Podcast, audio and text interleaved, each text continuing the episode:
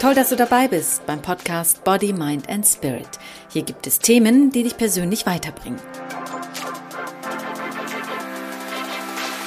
Hallo und herzlich willkommen. Mein Name ist Imine Zekirge. Ich bin professionell ausgebildeter Coach für mehr Achtsamkeit und Selbstliebe. Und hier in deinem Podcast für Persönlichkeitsentwicklung gibt es Themen, die dich inspirieren und weiterbringen. Ich gebe dir Tipps und begegne auch Menschen, die ihre Träume verwirklicht haben. Heute habe ich zwei ganz spannende Gäste, die selbst auch Podcaster sind. Ihre Podcasts werde ich natürlich im Bemerkungsfeld in den Show Notes verlinken.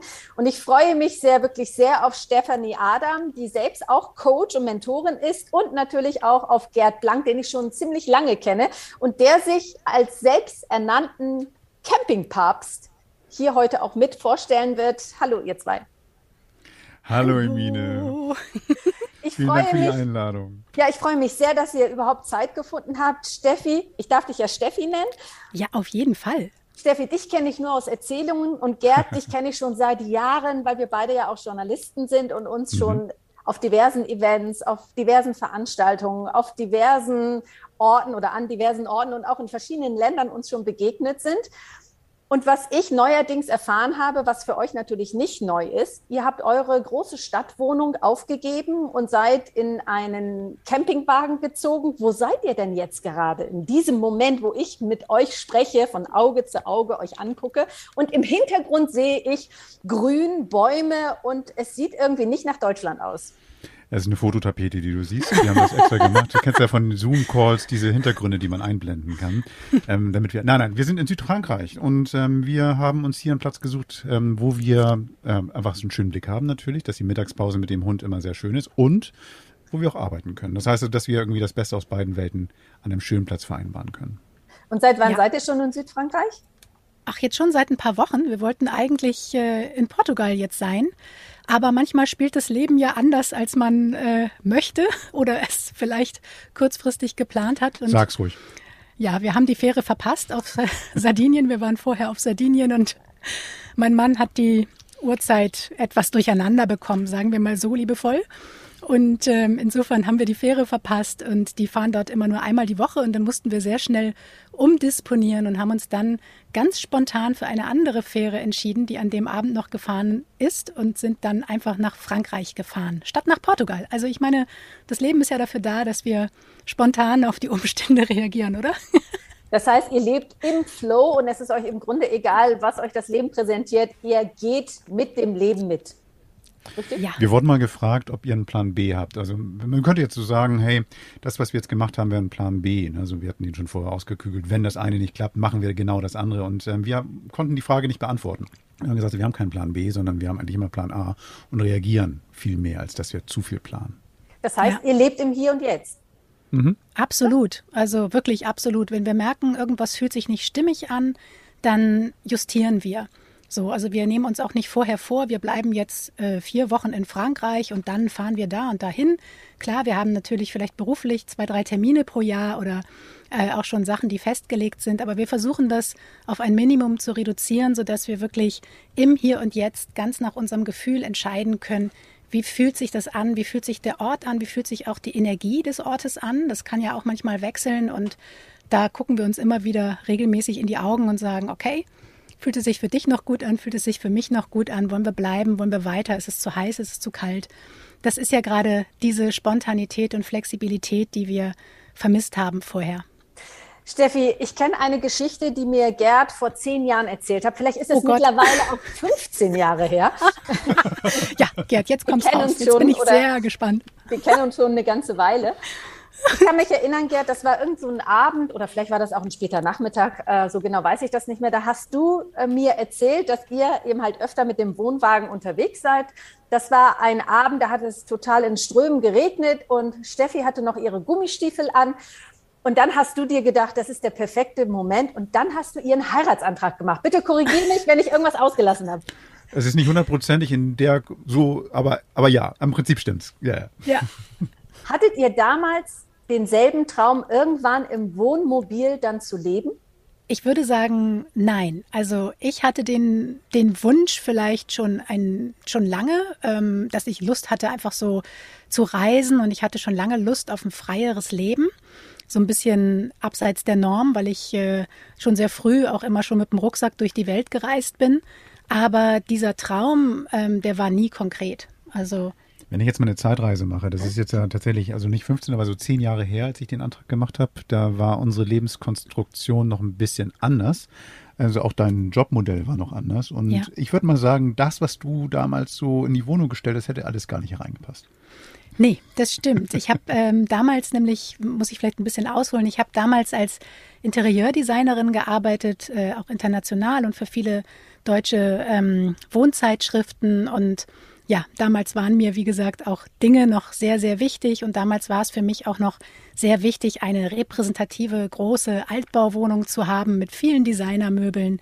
Insofern konnte ich mir damals gar nicht vorstellen, jetzt in einem Wohnmobil zu leben. Ich fand es immer toll als Möglichkeit, ähm, dem Stadtleben so ein bisschen zu entfliehen. Wir waren auch immer sehr viel damit unterwegs, aber so dauerhaft, das konnte ich mir damals nicht vorstellen. Und wann hat sich dieser Traum entwickelt, dass ihr irgendwann diesen Gedanken hattet, irgendwann werden wir im Wohnwagen leben?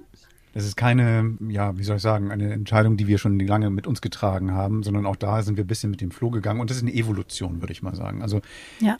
Du hast mich ja nett anmoderiert als ähm, selbsternannter Campingpapst und ähm, ich war schon immer irgendwie so ein Outdoor-Junge und fand es immer geil, irgendwie äh, mit dem Zelt, mit, mit einem ausgebauten Bulli oder auch mit einem Wohnmobil unterwegs zu sein es war eine Flucht, mal raus aus der Stadt zu gehen. Aber ansonsten ist meine Beamten und meine, ja, tatsächlich Beamtenseele immer so meine Sicherheitsdenke eher im Vordergrund gewesen. Ich fand es immer cool, dicht bei meinen Auftraggebern zu sein. Also schon ähm, in einem guten Viertel, wo die Agenturen sitzen, für die ich gearbeitet habe. Meine Wege waren kurz und ich fand es toll, ein eigenes Büro zu haben. Fand ich schon auch wichtig für mich. Auch repräsentativ, auch irgendwie eine coole Adresse zu haben. So. Diese Entscheidung ist dann irgendwann mal gekommen, als wir gemerkt haben, hey, du, wir verbringen doch mehr Zeiten im Wohnmobil als denn irgendwie unser, in unserem Haus und in unserer Wohnung. Und ähm, ich musste auch unterwegs immer mal wieder arbeiten, auch viel arbeiten. Und nee, das ist dann entstanden. Konkret, ich würde mal sagen, so vor zwei Jahren so ungefähr. Heißt es, ja. der Traum vom Träumen, bis der Traum wahr wurde, hat so zwei Jahre gedauert? Kann man das so eingrenzen? Ich würde fast sagen, noch ein bisschen länger. Also ähm, wir waren einfach die letzten Jahre immer sehr lange auch äh, auf Reisen schon. Januar, Februar, März waren wir eigentlich immer irgendwie unterwegs oder die letzten Jahre immer im Winter über paar Monate auf Sardinien. Und jede Reise hat dazu beigetragen, dass immer, wenn wir zurückgekommen sind, wir gemerkt haben, dass die Wohnung sich eigentlich immer weniger nach uns anfühlt und dass es sich immer mehr wie so eine Airbnb-Wohnung anfühlt. Wir sind natürlich auch schon sehr lange Minimalisten, das heißt, es standen damals nur sehr wenig Dinge auch drin. Das hat auch das Gefühl verstärkt, aber wir haben uns immer weniger zu Hause gefühlt und dadurch, dass wir so viel dann auch in den letzten Jahren mit dem Wohnmobil schon unterwegs waren und über 100 Nächte im Jahr auch da drin geschlafen haben, ähm, haben wir irgendwann gemerkt, also 110 Quadratmeter sind uns auch viel zu groß. Irgendwie sitzen wir nur noch in der Küche. Wir wissen gar nicht, was sollen wir denn mit diesem riesen Wohnzimmer machen. Also es sah alles repräsentativ und toll aus, aber wir haben es im Prinzip wenig genutzt. Und das hat dazu geführt, dass der Gedanke, ein anderes Lebenskonzept vielleicht mal zuzulassen im Kopf, so ein bisschen mehr gereift ist. Aber wie Gerd auch sagte, zusammengehend mit der inneren Evolution, weil wir uns natürlich auch weiterentwickelt haben. Also ich kann nur von mir sprechen, dass bei mir sich ganz viel getan hat. Ich hatte 2013 einen Zusammenbruch, der mein ganzes Leben einmal kurz äh, auf den Kopf gestellt hat und ich einfach angefangen habe, mir natürlich ganz andere Fragen dadurch auch zu stellen und ganz anders mit meinem Leben be zu beschäftigen. So, wie will ich leben? Was ist mir wichtig? Was sind meine Werte? Was will ich machen? Und ich habe dann mich danach nochmal neu erfunden und im Zuge dessen habe ich meinen alten Job als Interieurdesignerin losgelassen, weil ich gemerkt habe, dass diese Strukturen mir nicht mehr gut tun. Und mein Inneres hat sich auch verändert und insofern habe ich mich von diesen materiellen Dingen mehr und mehr gelöst. Und Gerd, wenn sich so viel bei äh, Stefanie, deiner Frau, so verändert hat, also im Inneren auch, hat das einen gewissen Einfluss auch auf dich gehabt? Nö, meine Frau ist mir ja völlig egal. Ja nee, du bist immer noch genauso. Nein, ja, wieso bist du nicht mehr so, wie du früher warst? Ich finde es ja toll, wenn man sich verändert. Und das ist ja auch, gibt mir ja auch immer die Möglichkeit, mich auch zu verändern. Also wenn, wenn, wenn man irgendwie das Gefühl hat, so man möchte sich mal vielleicht anders entwickeln und man sieht bei dem Partner irgendwie so eine Abneigung, das ist ja auch doof. Also, also es gibt ja so Sachen, die man toll findet an jemandem. Und es gibt aber auch Sachen, die man vielleicht merkt, so, wir entwickeln auseinander. Und wir haben dadurch immer wieder die Chance gehabt zu sagen, so, wir gucken uns an, wollen wir diesen Weg weiter gemeinsam gehen und unter welchen Möglichkeiten und welchen Umständen und wie wollen wir weiter miteinander umgehen. Und wir haben da so, eine, so einen kleinen Trick wir haben einen Küchenstammtisch gemacht. Den haben wir eigentlich immer regelmäßig gemacht. Wir haben uns ähm, früher, auch gleich am Anfang unserer Beziehung, das haben wir aber fortgeführt, uns verabredet zu einem kleinen Kitchen Talk. Bedeutet, wie geht's dir, wie geht's mir, was ist mir aufgefallen in den letzten Tagen, was würde ich mir wünschen für die Zukunft. Und so, so haben wir uns immer auf dem Stand gehalten, weil im Alltag ist es ja manchmal so, dass man irgendwie das so hinter, hinten überfallen lässt. Das Leben läuft, ganz normal. Man hat seine Routine und man spricht über alles, wer kauft ein und wer bringt den Müll runter, aber nicht, wie es einem selber geht. Und ähm, ohne, dass der andere das irgendwie doof findet. Und einfach mal so, Mensch, klasse, dass du mir das gesagt hast. Danke, weil das wusste ich gar nicht. Ey, dafür interessierst du dich, ist ja super. Also ich möchte das nicht erst nach zehn Jahren erfahren, wofür meine Frau sich interessiert. Und diese ganze Veränderung, die sie mitgemacht hat, habe ich hautnah mitgemacht. Und ich fand nicht alles stark und nicht alles toll, weil es auch manchmal anstrengend war und auch traurig. Also gerade wenn sie einen Zusammenbruch hat. Aber wir sind beide gemeinsam da wirklich ein ganz schönes Stück gewachsen und das hat uns nochmal auf eine ganz andere Ebene gestellt. War super. Hättet ja. ihr dann getrennt voneinander diesen Schritt überhaupt gewagt, alleine in so einem Wohnmobil zu leben, mit einem Wohnmobil alleine zu reisen, die Schlüssel abzugeben von einer eigenen Wohnung? Ich ja, 100 Prozent. Ich brauchte meine Frau dafür. Ist das so? Ja, schon. Wie gesagt, ich fand es immer gut, einen sicheren Hafen zu haben und ähm, diese Entscheidung zu treffen, das jetzt nicht mehr zu haben, sondern zu sagen so, hey, der Hafen, das sind wir egal wo wir sind. Das ist schon ein Weg gewesen und den hätte ich so wahrscheinlich ohne Steffi nicht gemacht. Also das war, war schon cool.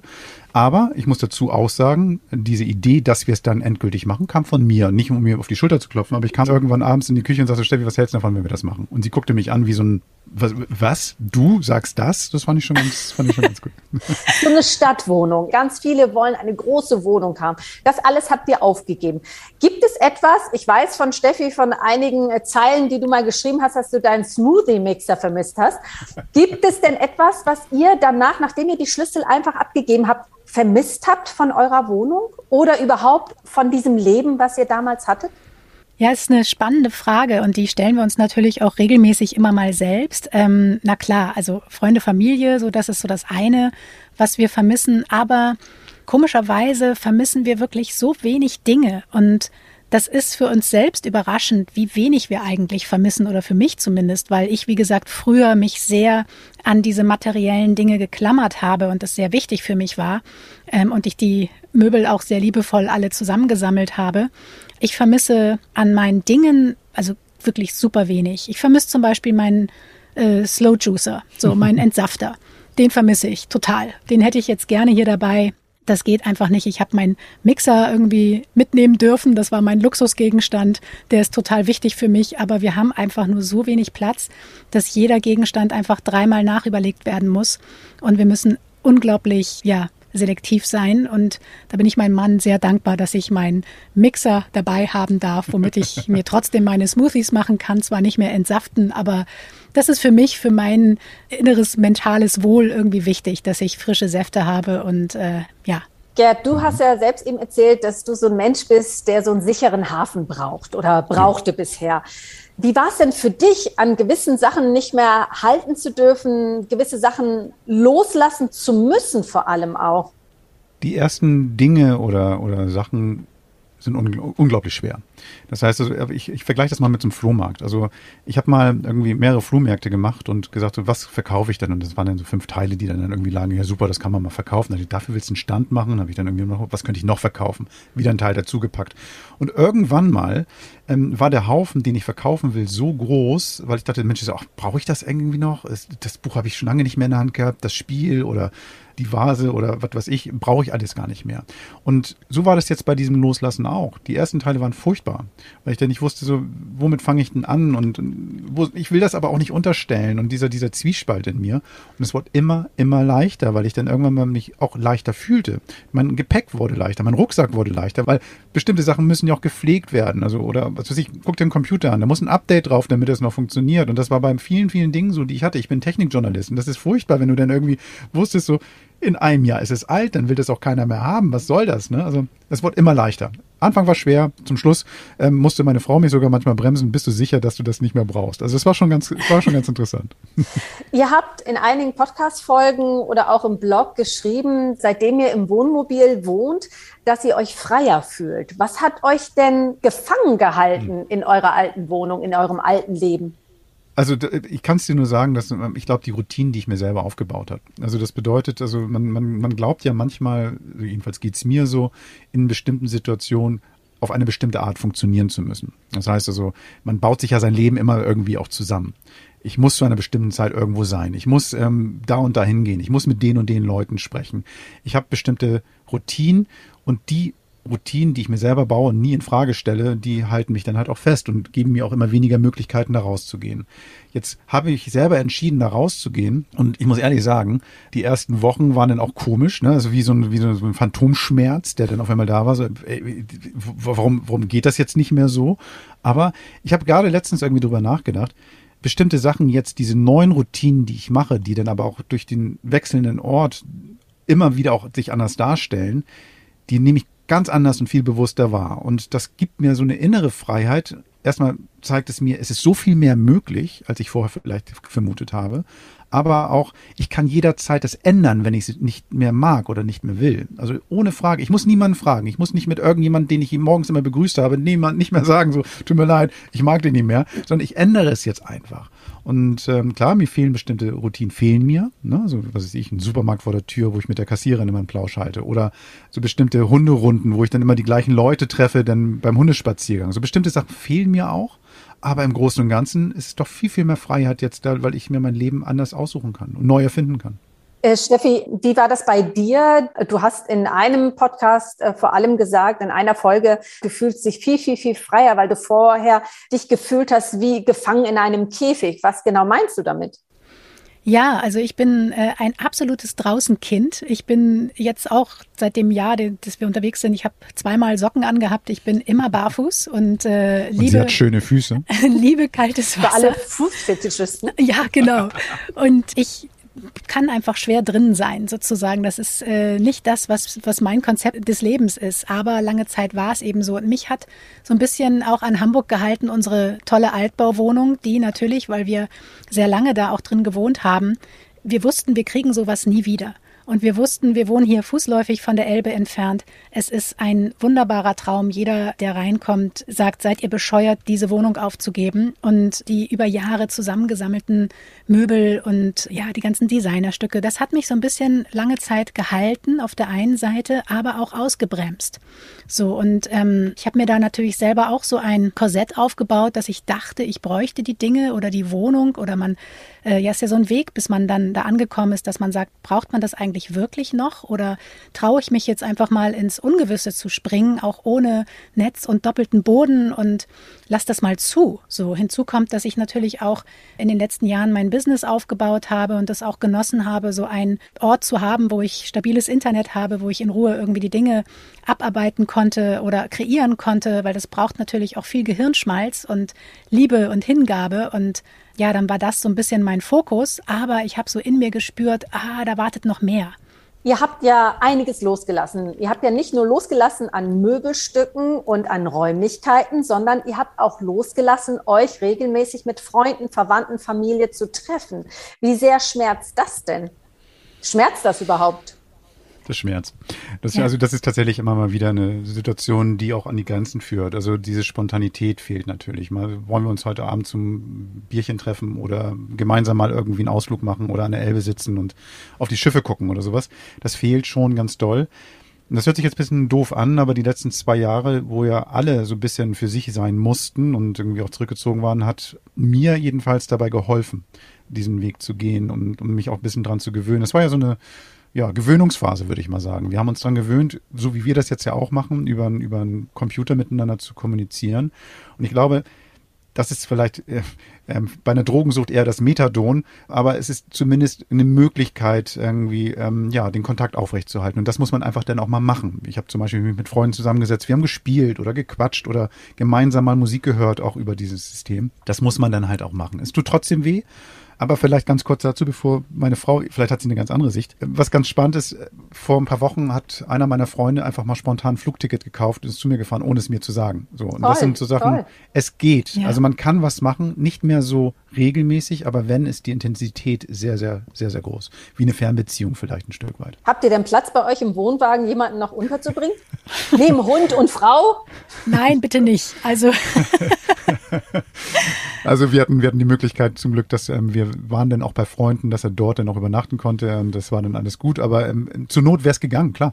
Steffi, wie ist das denn für dich, Familie, Freunde nicht mehr so spontan treffen zu können? Ja, klar. Also ich habe auch meine Momente, wo ich Menschen vermisse, ganz klar. Und ja, wenn jetzt irgendwas familiäres passiert, ich hatte zum Beispiel Anfang des Jahres einfach einen Todesfall in der Familie, das ist blöd, wenn du dann nicht so da sein kannst, wie du es gerne möchtest, weil es vielleicht auch gerade keinen Flug gibt oder weil, ja, weil die Dinge einfach gerade so sind, wie sie sind. Und das fand ich herausfordernder, da einfach dann auch viel mit sich alleine auszumachen. Und auf der anderen Seite bin ich es aber auch schon lange gewöhnt, weil wir eben auch so schon sehr viel immer unterwegs waren und ja, wir sowieso ja da einfach auch schon sehr viel Zeit mit uns verbracht haben und Dinge mit uns ausgemacht haben. So, also da sind wir schon drin geübt. Du willst also sagen, eigentlich haben wir gar keine Freunde. Und, ähm, nee, ähm, überhaupt nicht. Nein, aber tatsächlich ist es so, dass, dass wir, wir, wir sind beide Menschen, die auch schon im Vor, bevor wir losgefahren sind, uns auch selektiv mit Menschen umgeben haben. So, das hört sich jetzt vielleicht ein bisschen blöd an, aber tatsächlich so, wir wollen nicht irgendwie die Masse und jetzt andauernd mit Halligalli und hier, Mensch, wer bist du? Und dann aber oberflächlich bleiben, sondern wenn wir uns mit Menschen getroffen haben, dann wollten wir auch Zeit mit diesen Menschen verbringen und das sehr intensiv. So, und das heißt also, von daher bleiben dann auch irgendwann nicht mehr so viele. Weil wir also, sind beide in einem Job, wo wir ganz viel mit ganz vielen Menschen immer zu tun hatten. Und dann quatscht man hier, ba, ba, ba, ba, und es klappt auch immer ganz gut. Aber ganz selten es ist so, so, ein, so ein Nachglühen dabei, wo man sagt, so Mensch, das war ein inspirierendes Gespräch, das war toll, das hat mich weitergebracht. Also Emina, da kann ich dir sagen, so, es ist nicht umsonst so, dass ich dir so viel von meiner Frau erzählt habe, weil das immer sehr, sehr schön war, dieser Austausch. Aber da gibt es ganz wenige im beruflichen Umfeld, wo das so ist. Und ähm, darum haben wir das vielleicht nur an bestimmten schwachen Momenten wirklich vermisst, diesen, diesen privaten Austausch mit Freunden, äh, mit Hautkontakt, sage ich mal. Qualität statt Quantität, ne, würde ich auch sagen. Also Wofür seid ihr denn dankbar, seitdem ihr im Wohnwagen lebt? Ach, wo sollen wir anfangen? also, was ich festgestellt habe, was ich wirklich total spannend finde, immer wenn mich jemand anruft und fragt, wie geht's dir? Ich antworte immer mit großartig, super, phänomenal, toll, spitze, irgendwie sowas. Und das war früher definitiv nicht der Fall. Das ist mir selber aufgefallen. Also ich glaube, diese Haltung der Dankbarkeit, die haben wir so sehr kultiviert. Also ich sitze jetzt hier auch jeden Tag zum Beispiel sehr bewusst, entweder auf meiner Meditationsmatte oder auch äh, sonst einfach irgendwo in der Natur und halte mir wirklich sehr bewusst vor Augen, für was ich dankbar bin und was ich jetzt gewonnen habe, obwohl ich eigentlich nicht mehr viel besitze. Also wie gesagt, ich fühle mich reicher denn je. Ein paar Dinge, für die ich persönlich gerade aktuell sehr dankbar bin, ist, dass wir hier einen wunderschönen See vor der Tür haben, in den ich jeden Tag schwimmen gehen kann. Ich liebe es zu schwimmen und ich liebe auch kaltes Wasser. Ich bin wahnsinnig dankbar, dass wir so viel Zeit miteinander verbringen können und dass unser Wohnmobil so gut mitmacht, dass wir unseren Hund haben. Also es gibt tausend Dinge, für die ich dankbar bin. Ja, das würde jetzt hier den Rahmen sprengen. Was mir da aufgefallen ist, ist, ähm, dass ich jetzt plötzlich für Dinge dankbar bin, die mir vorher mehr selbstverständlich waren. Also hört sich jetzt ganz blöd an, aber zum Beispiel Wasser, ja. Strom, ähm, all solche Sachen, die alle ein bisschen mit Aufwand verbunden sind. Und ähm, mhm. das bedeutet auch gleichzeitig, dass ich noch ein bisschen achtsamer damit umgehe. Es ist irgendwie, wir waren schon vorher, glaube ich, relativ ja, achtsam und nachhaltig unterwegs. Ne? Das heißt, dass wir haben schon versucht, irgendwie, was die Einkäufe betrifft oder auch wie wir unseren Lebensstil dann so zelebrieren, nicht zu verschwenderisch mit Dingen umzugehen. Aber durch das Campen ist es noch mehr so geworden. Also das heißt, wir gehen behutsamer mit Dingen und mit der Welt um, weil wir wollen, das versuchen wir zumindest, und es hört sich auch ja, wie so ein, so ein Kalenderblatt an, Plätze besser zu verlassen, als wir sie vorgefunden haben. So, das, das ist irgendwie unser kleiner Beitrag, den wir leisten können. Also man, man fragt sich immer, was kann man machen? Ich glaube genau das, also bei sich selber mal anfangen und zu gucken, ähm, wie kann man irgendwie sein Leben ein bisschen nachhaltiger und besser zu gestalten. Und das ist auch Kämpfen für uns. Und dafür bin ich dankbar, dass ich da jetzt die Möglichkeit für habe. Ja. Wenn ihr so Leute trefft oder treffen würdet, zum Beispiel Hörerinnen und Hörer von eurem Podcast oder auch von meinem Podcast, welche Tipps würdet ihr auf den Weg geben Menschen, die Träume haben, die sie aber noch nicht leben? Oh, das ist eine gute Frage, weil ich glaube, das geht so vielen Menschen da draußen so. Also ich merke das ja auch in meiner Arbeit. Es schlummert in so vielen Menschen, dass sie merken, da ist so viel mehr und irgendwie traue ich mich noch nicht so richtig. Ich würde immer nach dem Gefühl gehen und fragen, wie möchtest du dich fühlen? Und wenn dann die Antwort ist gelassener oder entspannter oder leichter, dann würde ich fragen, was brauchst du dafür, damit du dich so fühlen kannst? Und dann liegt eigentlich die Arbeit schon nah. Und dann würde ich gucken, okay, was, Was hindert dich daran, dass du dir nicht erlaubst, diese Dinge in dein Leben einzuladen? Das sind ja meistens irgendwelche Mindset-Blockaden, die wir irgendwie im Kopf haben, irgendwelche alten Konditionierungen, dass wir glauben, eine bestimmte Rolle erfüllen zu müssen oder ein bestimmtes Leben zu müssen, Leben führen zu müssen. So macht man das. Man darf sich nicht erlauben, auch mal out of the box zu denken.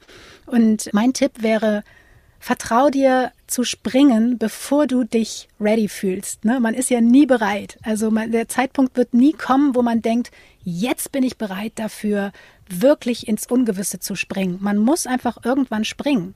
Also sei es, wenn man eine berufliche Veränderung haben möchte oder jetzt seinen Träumen folgen möchte, egal wie das aussieht, es wird der Tag kommen, wo man springen muss. Und ich kann aus eigener Erfahrung sagen, für uns war dieser Tag sehr hart. Auch der Prozess dahin war sehr hart. Ich habe viele Tränen vergossen, aber ich bin unglaublich dankbar, weil ich glaube, wenn wir dunkle Momente erleben, dann wissen wir das Licht auch umso mehr zu schätzen. Und insofern ähm, finde ich das unglaublich wichtig, dass man die Verantwortung für sein, für sein Glück übernimmt und dass man ja lernt zu springen.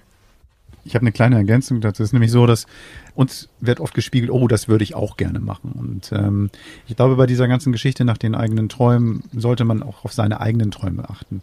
Weil ähm, oftmals ist es nämlich so, dass sie gar nicht mein Leben leben wollen. Die wollen nicht ins Wohnmobil steigen und dann irgendwie durch die Welt fahren. Die wollen nicht irgendwie jeden Morgen im kalten See baden, und ähm, dann gucken, wo sie Wasser herkriegen für, für einen Abwasch oder sowas. Das wollen sie nicht. Die wollen auch sich nicht um, um die Entsorgung von bestimmten Dingen kümmern. All das wollen sie gar nicht. Also wenn die denn die Geschichte hören, dann sagen sie, oh nee, ist doch nicht mein Traum, sondern auf ihren eigenen Traum achten. Nicht, dass sie bei, bei Social Media irgendwie sehen oder von anderen Leuten im Fernsehen in der Werbung und so, oh ja, das würde ich auch gerne leben, sondern einfach mal gucken, wie Steffi auch schon sagt, so mal auf das Gefühl achten und dann, dann daran aber auch festhalten und ja. das auch wirklich nicht aus den Augen verlieren. Weil ich glaube, das passiert so schnell im Alltag, dass man immer irgendwie mal sagt, oh, er wird gerne das und das machen.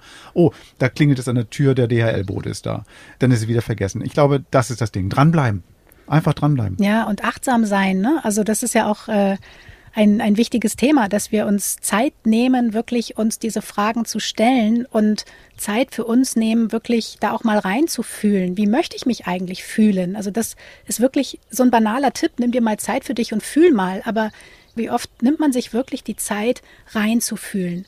Meistens ähm, bewegen wir uns eben nur im Kopf, wie Gerd auch gerade schon sagte, so man, man äh, kreiert irgendwelche Träume, aber dem Gefühl mal zu folgen und mal wirklich konkret auch aufzuschreiben, was wären denn jetzt die Schritte? In einem Jahr möchte ich da sein. Was wären jetzt konkret zehn Schritte, die ich machen kann? Und was ist der erste Schritt? Also sich dann wirklich auch nur auf den ersten Schritt zu konzentrieren und zu fokussieren, um sich auch nicht zu verzetteln um eben auch dranbleiben zu können. Ich erinnere mich an die Aus Auswanderersendung, wenn irgendwelche Leute dann auf einmal nach Thailand gehen, sagen, ich mache da einen Café auf oder sowas und dann stellen die fest, dass sie gar kein Deutsch sprechen und irgendwie ähm, auch nur 300 Euro dabei haben und wie soll das jetzt eigentlich gehen? Oh ja, ups.